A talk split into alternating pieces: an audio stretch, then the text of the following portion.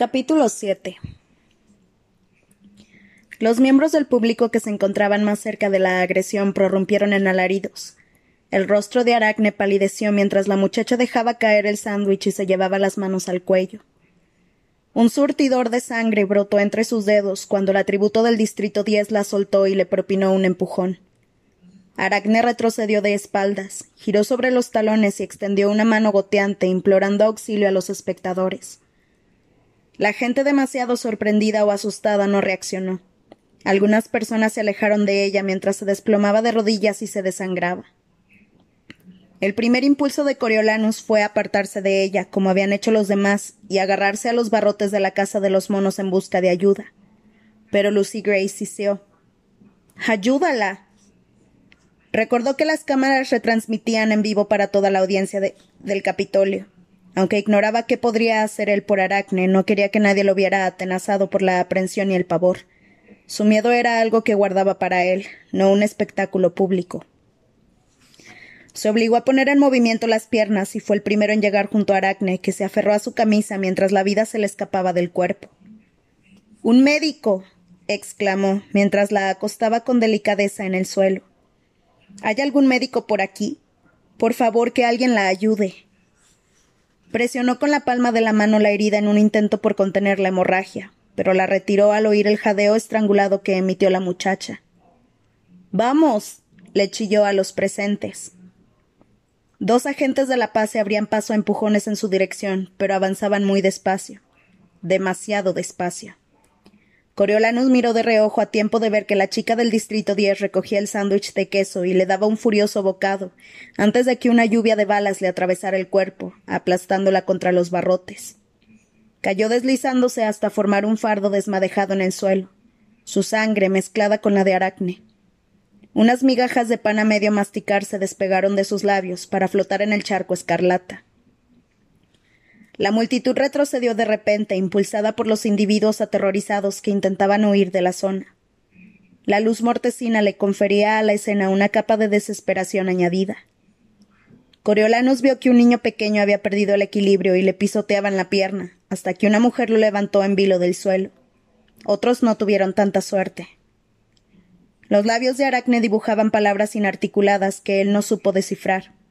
Cuando su respiración cesó de improviso, Imaginó que no serviría de nada intentar reanimarla. Si insuflaba aire en su boca, ¿no se limitaría a escapar por la herida abierta del cuello? Festus había conseguido llegar a su lado. Los dos amigos intercambiaron sendas miradas de impotencia. Mientras se separaba de Aracne, Coriolanus se sobresaltó al ver la sustancia roja y reluciente que le cubría las manos. Se volvió y vio a Lucy Gray acurrucada contra los barrotes de la jaula, con el rostro oculto entre los solanes de la falda, estremeciéndose de la cabeza a los pies. También él estaba temblando. Siempre le ocurría lo mismo. La sangre derramada, el silbido de las balas y los gritos de la multitud lo transportaban a los momentos más angustiosos de su niñez. Botas rebeldes retumbando en las calles, la abuelatriz y el cercados por los disparos, moribundos retorciéndose a su alrededor, su madre yaciendo en la cama empapada de rojo, las estampidas durante los disturbios provocados por la escasez de alimentos, las caras aplastadas, los gemidos de dolor. Se apresuró a enmascarar el terror que sentía apretando los puños a los costados, respirando profunda y acompasadamente. Lucy Gray empezó a vomitar, y Coriolanus le volvió la espalda para evitar que también a él se le revolviera el estómago.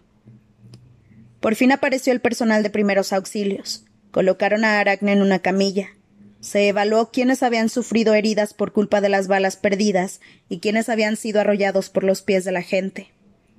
Apareció una mujer en su campo visual para preguntarle si se encontraba bien, si esa sangre era suya. Cuando se hubo confirmado que no lo era, le dieron una toalla para que se limpiara y pasaron al siguiente. Mientras se quitaba la sangre con la toalla, divisó a Janus, arrodillado junto a la tributo abatida. Había metido la mano entre los barrotes y parecía espolvorear un puñado de algo de color blanco sobre su cuerpo mientras murmuraba unas palabras. A Coriolanus apenas le dio tiempo a verlo de refilón antes de que un agente de la paz se acercara, a Janus y se lo llevase a rastras. Los soldados que ya empezaban a invadir el recinto desalojaron al resto de los visitantes y alinearon a los tributos contra el fondo de la reja, con las manos entrelazadas encima de la cabeza. Más tranquilo, Coriolanos intentó captar la atención de Lucy Gray, pero la muchacha tenía la mirada clavada en el suelo.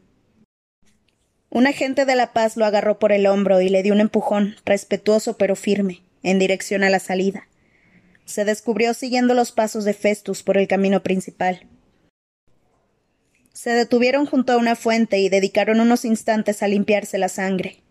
Nadie sabía qué decir. Aunque no hubiera sentido ningún cariño especial por Aracne, ésta siempre había estado presente en su vida.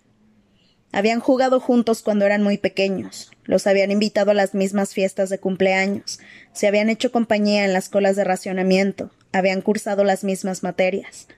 La muchacha se había vestido de negro de la cabeza a los pies para asistir al entierro de la madre de Coriolanus, y éste había sumado su voz a los vítores en la ceremonia de graduación de su hermano hace apenas un año.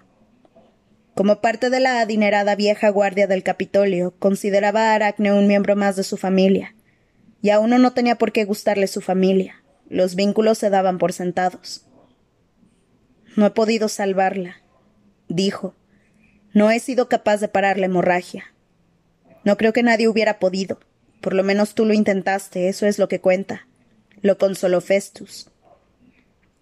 Clemencia los encontró, todavía temblando a causa de la conmoción, y salieron juntos del zoológico. Vengan a mi casa, propuso Festus, pero cuando llegaron al apartamento se echó a llorar de improviso. Lo acompañaron hasta el ascensor y se despidieron de él. Cuando Coriolanus y Clemencia llegaron a la casa de ésta, se acordaron de la tarea que les había encargado la doctora Gaul, la propuesta de enviar comida a los tributos en la arena y la opción de apostar por ellos. No esperará que lo hagamos ahora, dijo Clemencia. Yo esta noche sería incapaz. No podría concentrarme en eso sin. Ya sabes, sin Aracne. Coriolano se mostró de acuerdo, pero de camino a casa pensó en la doctora Gaul. Era la clase de persona de la que cabía esperar que los penalizase por saltarse una fecha de entrega, con independencia de las circunstancias. Debería escribir algo, aunque solo fuese por jugar sobre seguro. Tras subir las doce plantas hasta su apartamento, encontró a la abuelatriz hecha una furia, despotricando contra los distritos y aireando su mejor vestido negro para el funeral de Aracne. Corrió a su encuentro en cuanto lo vio, y le tanteó el pecho y los brazos para cerciorarse de que estuviera ileso. Tigris lloraba. No puedo creer que Aracne esté muerta. Pero sí la vi esta misma tarde en el mercado comprando uvas. Coriolanos las consoló e hizo cuanto pudo por tranquilizarlas y convencerlas de que él no corría ningún peligro. No se repetirá. Fue un accidente inesperado, pero puntual. Las medidas de seguridad van a reforzarse después de esto, seguramente. Cuando se hubieron calmado los ánimos, Coriolanus se dirigió a su dormitorio, se quitó el uniforme ensangrentado y fue al cuarto de baño. Bajo el agua de la ducha, casi ardiendo, eliminó de su cuerpo los restos de sangre de Aracne. Un sollozo doloroso amenazaba con estallarle en el pecho, pero remitió transcurridos unos instantes. No estaba seguro de si tenía que ver con la pena por la muerte de la muchacha o con la preocupación que le producían sus propias dificultades. Una mezcla de ambas, probablemente. Mientras se ponía el raído batín de seda que había pertenecido a su padre, decidió probar suerte con la propuesta. Tampoco es que se sintiera capaz de dormir, no con el borboteo de la garganta de Aracne resonando todavía en sus oídos. No había polvo con fragancia de rosas capaz de disimular algo así. Abstraerse en la tarea contribuiría a sosegarlo, y prefería trabajar en solitario sin tener que esforzarse por rechazar diplomáticamente las ideas de sus compañeros de clase. Así, sin interferencias, trazó una propuesta sencilla, pero sólida. Tras reflexionar sobre el debate que había surgido en clase con la doctora Gaul y, sobre la fascinación de los visitantes que se habían acercado hasta el zoológico para alimentar a los tributos famélicos, se concentró en la comida. Por primera vez, los patrocinadores podrían comprar artículos, un trozo de pan o un poco de queso, que un dron se encargaría de entregar al tributo seleccionado. Se nombraría un jurado para revisar la naturaleza y el valor de cada uno de los artículos. Los patrocinadores deberían ser ciudadanos acreditados del Capitolio sin relación directa con los juegos. Esto excluía a los vigilantes de los juegos, los mentores, los agentes de la paz encargados de vigilar a los tributos y a cualquier familiar directo de los antedichos interesados. Por lo que a la idea de las apuestas respectaba, sugirió la creación de un segundo jurado, cuyo cometido sería el de diseñar un sistema que permitiría a los ciudadanos del Capitolio apostar con carácter oficial por el vencedor, calcular las probabilidades y supervisar el pago a los ganadores.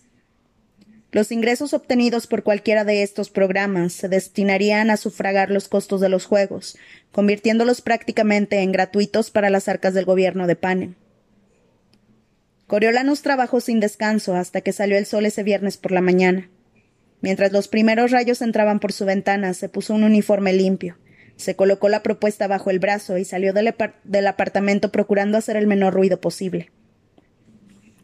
La doctora Gaul era una persona polifacética con responsabilidades militares, académicas y de investigación, por lo que el muchacho tuvo que adivinar la posible ubicación de su despacho. Puesto que se trataba de algo relacionado con los Juegos del Hambre, encaminó sus pasos hacia la imponente estructura conocida como la Ciudadela, sede del Departamento de Guerra. Aunque los agentes de la paz de servicio no tenían la menor intención de permitirle acceder a la zona de máxima seguridad, le aseguraron que dejarían las páginas de su propuesta sobre la mesa de la doctora.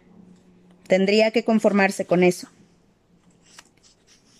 Mientras regresaba al corso, la pantalla que de madrugada tan solo había mostrado el sello de Panem cobró vida con los acontecimientos de la noche anterior. Emitieron una y otra vez el degollamiento de Aracne por parte del atributo, el intento de Coriolanus por ayudarla y la ejecución de la asesina. El muchacho se sentía curiosamente distanciado de la acción, como si el breve episodio de angustia sufrido en la ducha hubiera agotado sus reservas emocionales. Puesto que su reacción inicial ante la muerte de Aracne había sido demasiado tibia, lo alivió ver que las cámaras únicamente habían grabado sus intentos por, por salvarla, los momentos en que parecía más valiente y responsable. Había que fijarse bien para darse cuenta de cómo temblaba. Lo complació en particular entrever una imagen fugaz de Lydia Cardew huyendo despavorida entre la multitud en cuanto empezaron a sonar los primeros disparos. Una vez, en clase de retórica, la muchacha había atribuido su incapacidad para descifrar, descifrar, el significado más profundo de un poema al hecho de que era demasiado egocéntrico. Qué ironía viniendo precisamente de Livia. Los actos eran más elocuentes que las palabras en cualquier caso. Coriolanus al rescate, Livia a la salida más próxima.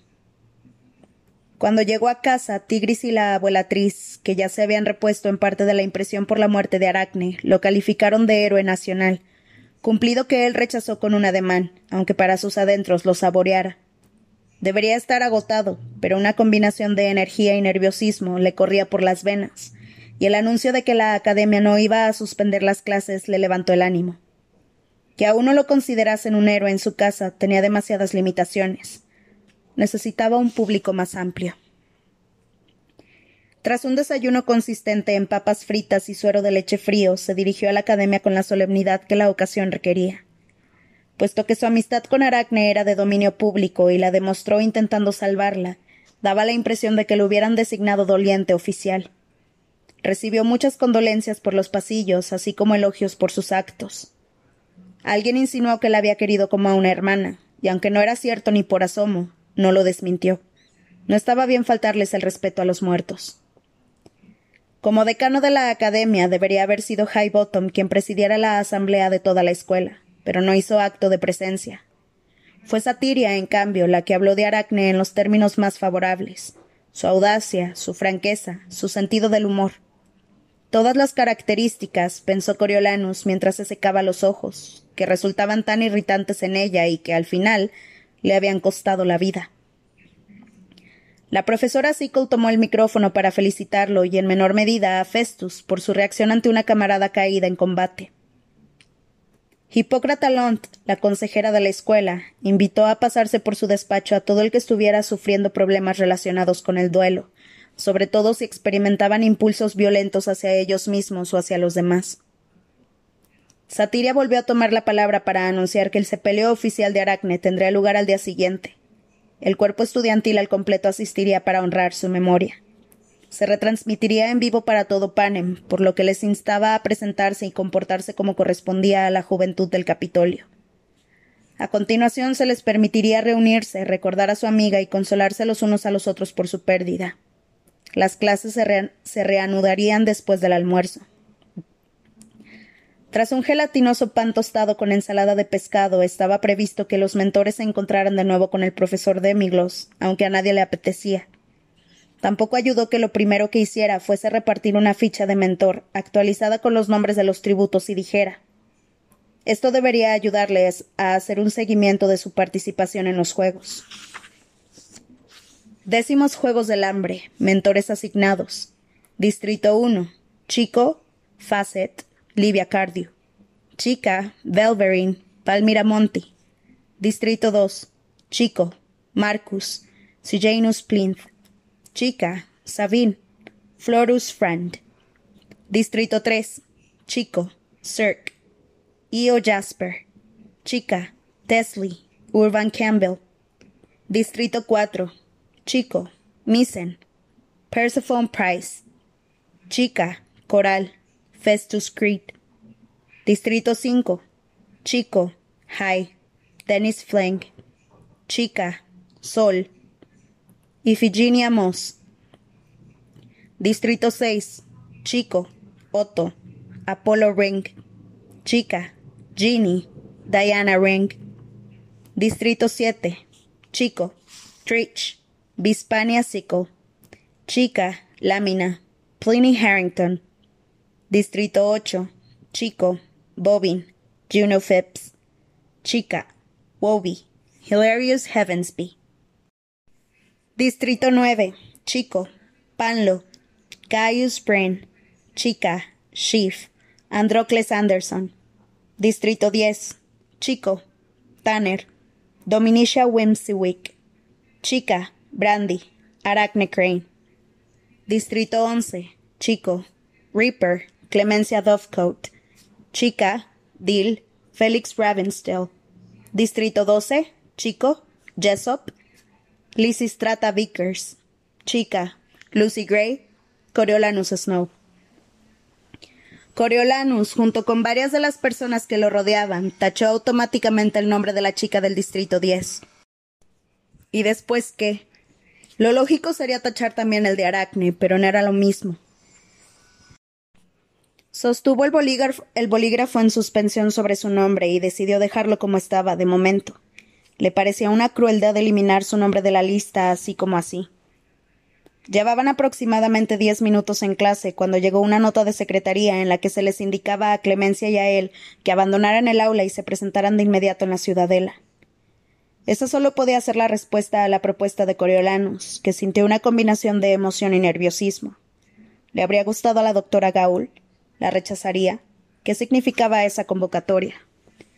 Puesto que no se había tomado la molestia de contarle nada a Clemencia, la muchacha reaccionó con incredulidad. No puedo creer que te dedicaras a redactar una propuesta con el cadáver de Aracne todavía caliente. Yo me he pasado toda la noche llorando. Sus ojos hinchados lo corroboraban. Bueno, yo tampoco podía dormir, protestó Coriolanus, después de sujetarla entre mis brazos mientras se moría. El trabajo evitó que me derrumbara. Lo sé, lo sé. Todos sobrellevamos el dolor de forma distinta. No pretendía que fuese una crítica. Clemencia suspiró. Bueno, ¿y qué es eso que supuestamente escribí contigo? Coriolanus se lo resumió en pocas palabras, pero ella aún parecía enojada. Lo siento, tenía pensado contártelo. Es algo muy básico y hay puntos que ya hemos tratado en grupo. Mira, ya me pusieron una sanción esta semana. No puedo permitirme el lujo de que mis notas se resientan también. Pusiste mi nombre en el trabajo, por lo menos. No quiero dar la impresión de haber estado demasiado abrumada como para aportar algo. No puse el nombre de nadie. Se trata más bien de un proyecto conjunto. Coriolanus levantó las manos para mostrar exasperación. La verdad, Clemmy, creía que te estaba haciendo un favor. Ok, ok, claudicó ella. Te debo una, supongo, aunque habría estado bien que me hubieses dejado leerlo primero. Al menos cúbreme si nos empieza a acribillar a preguntas. Sabes que lo haré. De todas formas, seguro que lo rechaza. Quiero decir, en mi opinión es bastante sólido, pero ella se rige por un código completamente distinto. Eso es cierto, convino Clemencia. ¿Crees que se celebrarán siquiera los Juegos del Hambre? Coriolanos no había pensado en eso. Pues no lo sé. Entre lo de Aracne y el funeral, aunque se celebren, me imagino que querrán aplazarlos. De todas maneras, ya sé que a ti no te gustan. ¿A ti sí? ¿A alguien le gustan realmente? A lo mejor mandan a los tributos a casa. No era una idea carente de atractivos si pensaba en Lucy Gray. Se preguntó cómo estarían afectándole las consecuencias del asesinato de Aracne. ¿Castigarían a todos los tributos? ¿Le permitirían verla? Sí, o los convierten en Avox o algo parecido, murmuró Clemencia. Es triste, pero no tanto como la arena. Quiero decir que yo preferiría vivir sin lengua a morir. ¿Tú no? Sí, aunque no sé si mi tributo opina lo mismo. ¿Se puede cantar sin lengua? No lo sé. Mm, a lo mejor. Habían llegado a las puertas de la ciudadela. Este sitio me daba miedo cuando era pequeña. A mí aún me da miedo, replicó Coriolanus, lo que le arrancó una carcajada a ella. Una vez en el puesto de los agentes de la paz, se sometieron a un escáner de retina y contrastaron los resultados con los archivos del Capitolio. Revisaron sus mochilas con libros y una mujer los escoltó por un pasillo largo y gris hasta un ascensor que bajó unas veinticinco plantas. Coriolanus, que no había estado nunca a tanta profundidad bajo tierra, se sorprendió al descubrir que le agradaba. Por mucho que le gustase el ático de los Snow, se había sentido muy vulnerable cuando empezaron a caer las bombas durante la guerra. Allí, sin embargo, era como si nada pudiese alcanzarlo. Las puertas del ascensor se abrieron y salieron a un gigantesco laboratorio abierto. Filas de mesas de investigación, máquinas misteriosas y vitrinas se extendían hasta donde alcanzaba la vista. Coriolano se volvió hacia la vigilante, pero ésta ya había cerrado las puertas y se marchó sin darles más instrucciones. ¿Entramos? le preguntó el muchacho a Clemencia. Con cautela se adentraron en el laboratorio. Tengo el horrible presentimiento de que voy a romper algo, susurró ella. Recorrieron una pared de armarios de cristal de cuatro metros y medio de altura. Dentro, una colección de criaturas, algunas de ellas conocidas, otras modificadas hasta tal punto que costaba clasificarlas. Caminaban en círculos, jadeaban y saltaban de un lado a otro en un estado de aparente infelicidad. Colmillos exagerados, garras y aletas acariciaban el cristal a su paso. Un joven con una bata de laboratorio los interceptó y los condujo a una sección de jaulas de reptiles. Allí encontraron a la doctora Gaul examinando un inmenso terrario lleno de cientos de serpientes. Eran artificialmente brillantes, y sus pieles resplandecían en tonos neón, rosa, azul y amarillo. No más largas que una regla y no más gruesas que un lápiz. Se contorsionaban formando una alfombra psicodélica que cubría el fondo de la jaula. Ah, Llegaron. La doctora Gaul sonrió.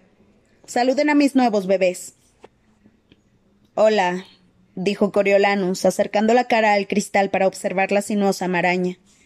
Le recordaban a algo, aunque no lograba precisar a qué. ¿Tienen algún sentido esos colores? preguntó Clemencia. Todo tiene sentido o nada lo tiene, según el punto de vista de cada uno, respondió la doctora Gaul. Lo que me lleva a su propuesta. Me gustó. ¿Quién la escribió? ¿Solo ustedes dos? ¿O aportó algo su provocativa amiga antes de que le rebanaran la garganta? Clemencia apretó los labios, dolida, pero después Coriolanus vio que sus rasgos se, se endurecían. No iba a dejarse intimidar. La elaboró toda la clase, en grupo. Y Aracne pensaba ayudar a redactar la noche, pero. Usted lo dijo, añadió Coriolanus. Sin embargo, ustedes dos siguieron adelante, ¿verdad? Correcto, dijo Clemencia. La pusimos por escrito en la biblioteca y yo la imprimí anoche en mi casa. Después se la di a Coriolanus para que pudiera entregarla esta mañana, como nos habían encargado. La doctora Gaul se dirigió a Coriolanus. ¿Eso es cierto? Coriolanus se sintió atrapado entre la espada y la pared. La entregué esta mañana, sí. Bueno, a los agentes de la paz de guardia. No me dejaron pasar. Replicó para intentar reconducir la conversación. El rumbo de aquel interrogatorio resultaba sospechoso. ¿Hubo algún problema? Solo quería asegurarme de que los dos hubieran tocado estos papeles. Lo tranquilizó la doctora Gaul. Puedo enseñarle las partes que discutimos en grupo y cómo se han desarrollado en la propuesta final, le ofreció él. Sí, hagámoslo. ¿Trajeron otra copia? Clemencia miró a Coriolanus con expectación. Yo no, contestó el muchacho. No le hacía gracia que Clemencia le hubiera pasado esa papa caliente, después de haber alegado sentirse demasiado conmocionada para arrimar el hombro, sobre todo porque era una de sus rivales más temibles por las, por las recompensas de la Academia. ¿Y tú? Nos quitaron las mochilas. Clemencia se volvió hacia la doctora Gaul. ¿Podríamos usar la copia que le hemos dado? Podríamos, sí, solo que mi asistente la usó para cubrir esta misma jaula mientras yo salía a almorzar, dijo la doctora riéndose. Coriolanus clavó la mirada en la masa de serpientes, que no paraban de retorcerse y sacar la lengua. En efecto, distinguió frases de su propuesta entre los anillos. ¿Les importaría sacarla de allí? preguntó la doctora Gaul. Parecía una prueba. Una de las extrañas pruebas de la doctora Gaul, pero una prueba al fin y al cabo. Y planeada de alguna manera, aunque Coriolanus no lograba imaginarse con qué objetivo. Miró de reojo a Clemencia e intentó recordar si le daban miedo las serpientes. Ni siquiera sabía si se lo daban a él. En el laboratorio de la escuela no tenían serpientes. Apretó los dientes mientras sonreía a la doctora Gaul. Por supuesto, solo hay que meter la mano por la trampilla del techo. La doctora Gaul retiró toda la cubierta. Oh, no, así tendrán espacio de sobra. Snow, ¿por qué no empiezas tú? Coriolano se introdujo el brazo despacio. Notaba la calidez del aire climatizado. Eso es, despacio. No las asustes, le fue instruyendo la doctora Gaul. El muchacho deslizó los dedos bajo el borde de una de las hojas de su propuesta y la sacó despacio de debajo de las serpientes. Estas se agolparon formando un montón, pero no parecían molestas. Creo que ni siquiera me han detectado, le dijo a Clemencia, que había adquirido una tonalidad verdosa. Bueno, allá voy. La muchacha metió la mano en el tanque. No ven muy bien, dijo la doctora Gaul, y oyen menos todavía, pero saben que estás ahí. Las serpientes pueden olerte con la lengua, y estos mutos de aquí tienen ese sentido más desarrollado que las normales. Clemencia enganchó una página con la uña y empezó a levantarla. Las serpientes se agitaron. Si les resultas familiar, se asocian tu olor a algo agradable, un tanque climatizado, por ejemplo. No te harán caso. Un rastro nuevo, sin embargo, algo desconocido representaría una amenaza, dijo la doctora Gaul. Estarías a su merced, pequeña. Coriolanus acababa de atar cabos cuando vio la expresión de alarma en el rostro de Clemencia. La muchacha quiso sacar la mano de golpe, pero una docena de serpientes neón se le adelantaron y hundieron los colmillos en su carne.